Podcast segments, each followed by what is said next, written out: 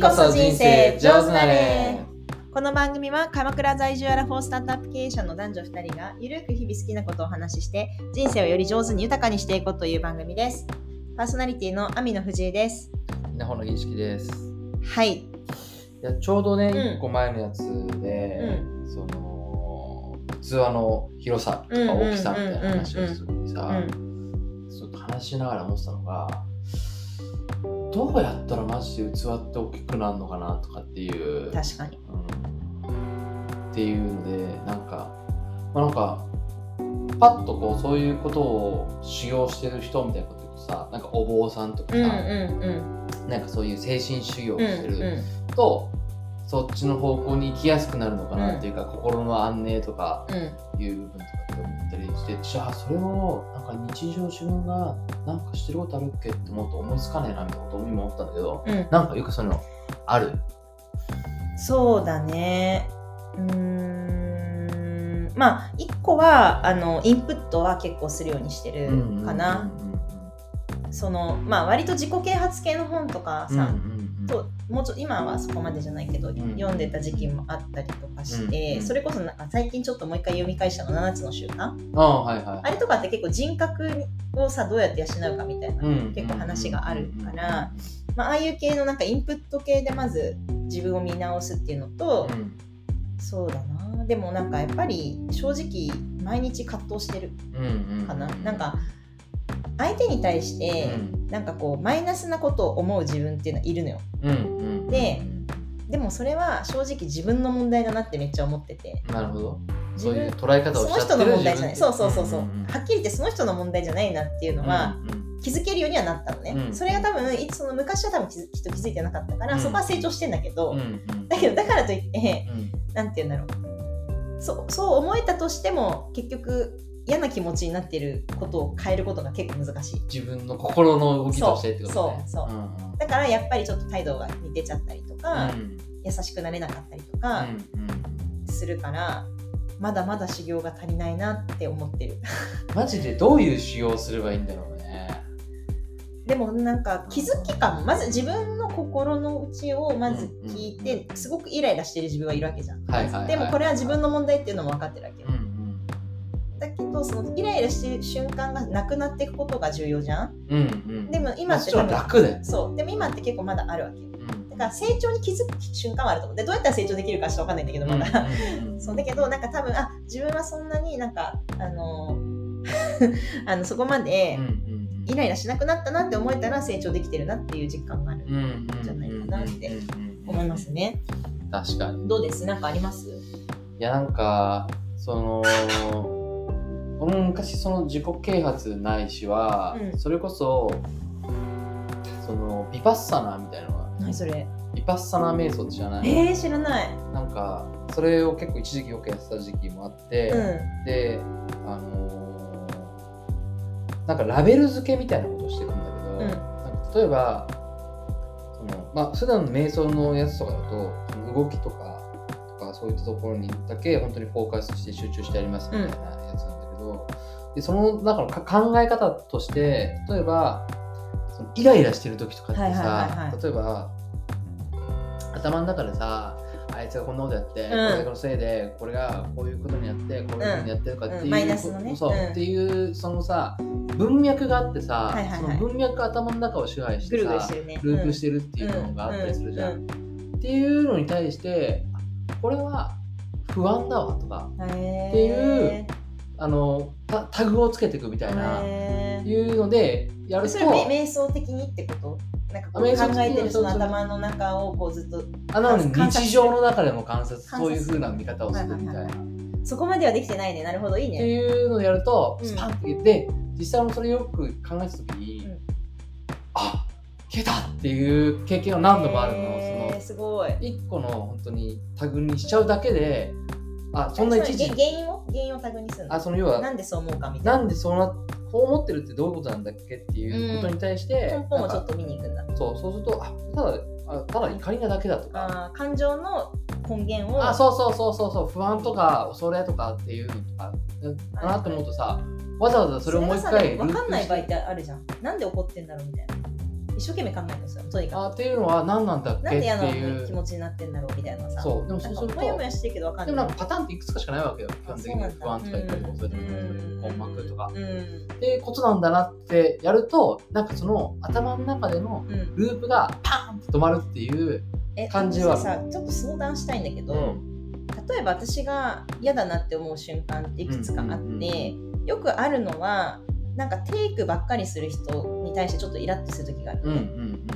うん。その私は結構やってもらったらやって返したいなとか思うタイプうんうんうん。だからトリートしたいというかどっちかというとっていうタイプだからでもそういう人ってさそれはさなんていうの全部ギブであればいいと思ってて、テイクを考える必要ないんだけど私の場合はなんか良くないなと思うのは結構そのテイクばっかりだなこの人って思うとちょっとイラッとしちゃう時があって、うんそんなの気にしなきゃいいんだけど別に自分がやってればいいだけの話で人のことは別にどうでもいいのに、どうしてもなんかそこを考え思っちゃう時があって、うんうんうんそれどうしたらいいですか、うんなんかその多分、うん。さっきのビパッサナ的な文脈でいくと、うんうんうん。なんでそう思うんだろそう思うことは多分、う、うん、そう思うしょうがない。っていうので、でその思ってる瞬間に、うずっとそれをうん。頭の中で考えてるとか、例えばその「早くばっかしてあれして」とかっていうのでさ、イライラしてる時ってあるわけじゃん、でう結局イライラしてる時ってさ、うん。別に10秒でイライラ終わるっていうかさ、うん。はい。1分とか5分とかで終終わるとか,、とかかかるわけじゃないいやって思うよね、はい、でっていうのをさっきみたいなタグ付けうん。を、なぜそうなのかみたいなところをやるとパッっていう。だから私はそれで思ったのはもうそういう人とそんなに積極的に関わらなければたまにぐらいだったらそんなイライラしないから、うんうんうん。なんか深く関わるといちょっとストレスがたまるのね。うんうんうんっていうふうに解決したつもりだけどそれってあんま解決になってないじゃんと思って。そう難しい、まあ、あ自分がそう思うことに対してってこと？その思うことを解決してるわけじゃなくて、うんうん。関わりをそこまで深く持たないようにするっていうあってふうにいう解決策解決策にしちゃったんだけど、う。んそれってなんか根本的な解決策では全然ないからそう。思うことに対してってこと？自分が？そう。まあ難しい、しょうがないんじゃなしょうがない。ないでじゃあ、じゃあ、じゃあ、じゃあ、でも、そう修行できてないじゃん。いいやいやだからそその時に、うん。多分うん。そのそれをずっと考えちゃうのか、まあ、一瞬そう思ったけどまあそれでいいやって思うのかっていうそうで、結局さ、なんかギブアンドテイクな器を大きくするってそうなんだよそうだからギブアンドテイクって正直さ、程度問題だから、うんテイクばっかりだなって思ったとしても、自分だってテイクしてることなんて死ぬほど多分あってね、超程度問題なのにそこにイライラしてる自分ってちっちゃいわけじゃん。うんうん。って思うから、そう思って分かってんだけど、なんかその、変えなかなか変えられてないなって思って、その、うんそう思っちゃってる、常に。思っちゃってる自分がいることに気づいてはいるっていう。なるほど。よくないなって思思ったりする。うんすごくとかあとなんだろうね。なんかあと最近あの私その話した時にうん。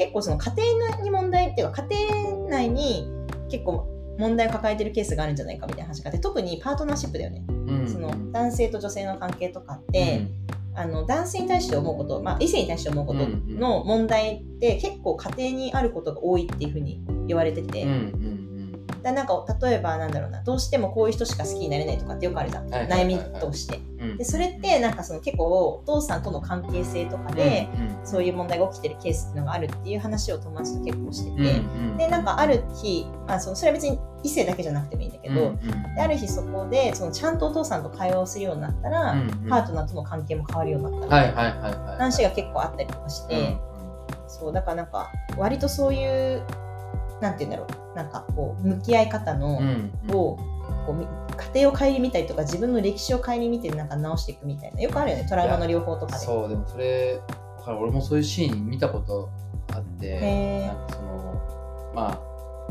何人かで、うん。そのそれこそ経営者向けのコーチングみたいなのをグループで何週ぐらいだろう。十何週かうん。毎週ぐらいやってやってる時期があったんだけど、なんかそれこそ自分を顧みるっていう時に、やっぱりその親との関係性みたいなのが一番大きくてそれに気づいてないってやつとかうん。やっぱいたもんね。でもそれをさなんていうの私の中では割とこれかもなっていうのが一個あるんだけど、うんうん。だけどそれをじゃあなんかどう解決すればなんていうの解決の仕方が分かんないかも。一個ねすごいこれ明確にあるのは、ううんちはそんなに仲良くなかったのねちっちゃい頃、うん両親が。うん。で特に母親がやっぱだあの夫に対して結構悪口をめちゃくちゃ言ってるタイプの家庭、まあ、よくある話なんだけど、でも私は結構母親っ子だったから、うん結構影響されてんだよね、うん今うん。思うと母親とかでいろんな矛盾してることとか、あのすごく反面教師だったところとかめちゃくちゃあるんだけど、根本的には多分母親のことめっちゃ好きだったかうんら、うん当時その言い続けられたことによって、うんなんかその父親に対しての、うん。こうなんていうんだろう今は別に全然そ昔はそこはないけど、うんそんだけ悪口言われると、うんうん。心の底からさなんていうんだろう。こうプラスの感情を持つって難しい。好きと思えないって。っていうのがなんか結構パートナーシップとかにも出てきてる気がしてて。そうそうそう。でもそういうのってさなんか難しいよね解決するのって、そうね。なんかどうしたっけな。いやなんかねアプローチがあったんだよね。あるんだ。でも確かにもうちょっとそういうの研究してもいいかもね、うんそうそうその時の、なんだっけなその時の感情に自分自身を戻してその時に本当はどう思ってたかみたいなことをやったかな確か。ああもうちょっとだからその時のことを思い出すみたいな話、ああそうそうその時になんか本当はどう思ってたのうんかみたいな。うんうんうんそれは母親に対してなのか父親に対してなのか両方なのかもしれないけどっていうような感じのことをやった記憶がある。なんかよくトラウマの両方だとさその思い、あのなんていうの事実を上書き上書きすることはできないけど感情を上書きすることはできるみたいな話あるよね、うんうんうんうんうんそうそうなんかそう。感情というかなんだろうな。なんかその時のそのあ後付けでこういうふうに捉える。自分なりにその感情も、まあ、もちろん後書き後書きはできないかもしれない。上書きできないかもしれないけどそれをどう捉えるかは変えられる。うんうんうんっていうのはあるかもね。うんうんあったあった、うん許すとかね。相手を許すとか別にああいう時をだからそれこそ相手もちょっと疲れてたんだよなとか、うんうんうんうんそういうことを考えてあげられるんだよね。自分の立場だけだったらさなんか多分トラもっと私なんかよりももっと多分辛い環境の人なんて死ぬほどいたと思うけど、うんうん。そういう人たちからしてみたらさなんであんなことしたんだよとしか思えないわけじゃなくて虐待されてる人とかってさ、そこにこうなんか上書きするしかないんだろうね。捉え方を、うそうね。んそうそれで新しい私みたいな感じの。そうそう。自分とそれは別とかっていう感じ、うん。うんなんかちゃんと本当に心から思えるようにするっていう、うん。頭の中では結構理解しててもさ、うんうんなんかこう奥底では結構違ってる自分に気づくというかだからこそその頭ではそんなことないのにうん。うんなんか知らないけどイラッとしちゃってるとかっていうのがうん。私は結構あるのよ。うんなんかあるんだねやっぱ。あるんじゃないかな多少。うんなんか怒ったりとかするの好き嫌じゃん自分的に。うん怒りたくないしうん嫌な感情もしたくないし頭の中ではもうないのそれは。うんうん。だけどなんかこう自然と湧き起こる感情を止めることができないっていうのはあるから、うんうんうん修行がまだ足りてないんですよね。そうはい。どんな修行していきましょうかねでもね。そうだね。でもまずその、ヒッシーうんのうん。一人箱根駅伝はうん。すごく良かったんじゃないですか。修行っすね。まずあれは修行だよ。ね。はい。はい。諦めちゃいけない修行ね。そうそうそう。でやっぱやり遂げたことによって俺は何でもできるっていそう自信はねうん。つきました。もんそうでそれはまず私も頑張ります。と、うん。8月まで。あとはその、感情との向き合い方みたいな話は、瞑想みたいなさっきの話もそうだし、うんうんうんあともうちょっと振り返りなのかもね。その上書き、上書きをするという、まあだから要は、ちゃんと向き合うだろうね。うんうん。うん私も結構割と瞬間風速的にこう反射神経的に生きてるところがあるから、そんなに物事を深掘りして考えるって、まあ、好きなんだけど、うんうんうん。そこまで得意ではないからそういうのをやるっていうのは。あなんかやっぱさ日常にの時間からさそういう時間って絶対失ってるよね。そうなんだよね。なんかこうツとかもすぐさ、うん。アクセスできちゃうからついなんか見ちゃうし、さこの間やっぱさ電車乗っててさ、うん。パッて見た時にさマジ9割以上スマホ見てんなと思って、うんそうなんだよね。昔とかだとさ車窓を見てたじゃん、車窓見ることないね。なくなったでしょ？ないね。だいぶそう昔さ新聞かさなんそうだね。か、あの電車のツイート棚の上に残ってる漫画探してさ俺とかとうん「ジャンパッター!」みたいな感じでさ 読んだりとかさしたりとかあとはね時間持て余してさそうだから人間切符のさ観察したりとか。さ切符のなんかさ、うん。数字を一生懸命やった俺10とかにしてやた足し算かけあのね掛け算引き算割り算して。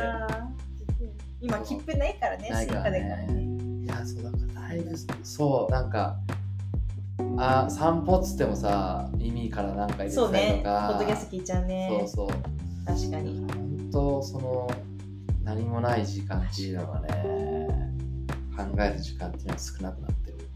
でも本当にだからあれだよ。自然箱根はあ箱根じゃないや。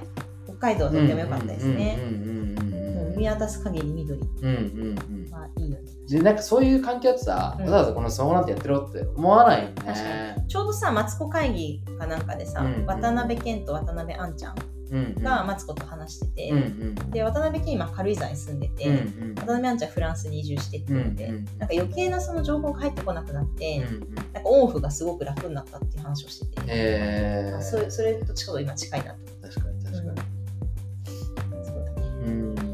そうだ。ね情報のデトックスというかいらない情報のデトックスをしてるみたいな話をしてた。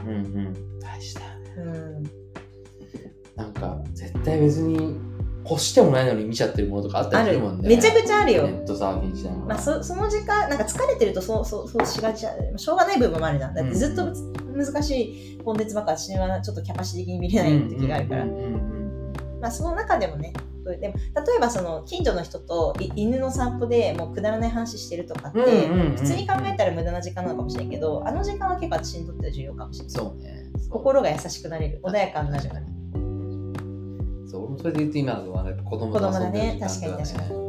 だから、ね、無駄って思っちゃったら無駄だけどさ、うん。やっぱこう大事な時間だって思ったら本当に大事な時間になるじゃん。そ,、ね。れ結構あるかもそのと過ごし方一つだもんね。そう。こはもう自分次第だから。なんかどうしても子供とかさうん。育ててるとさ、なんか自分の時間がそがれてる感覚にめっちゃなるでしょ、うんうん。だからその保育園の送りの自転車でうん。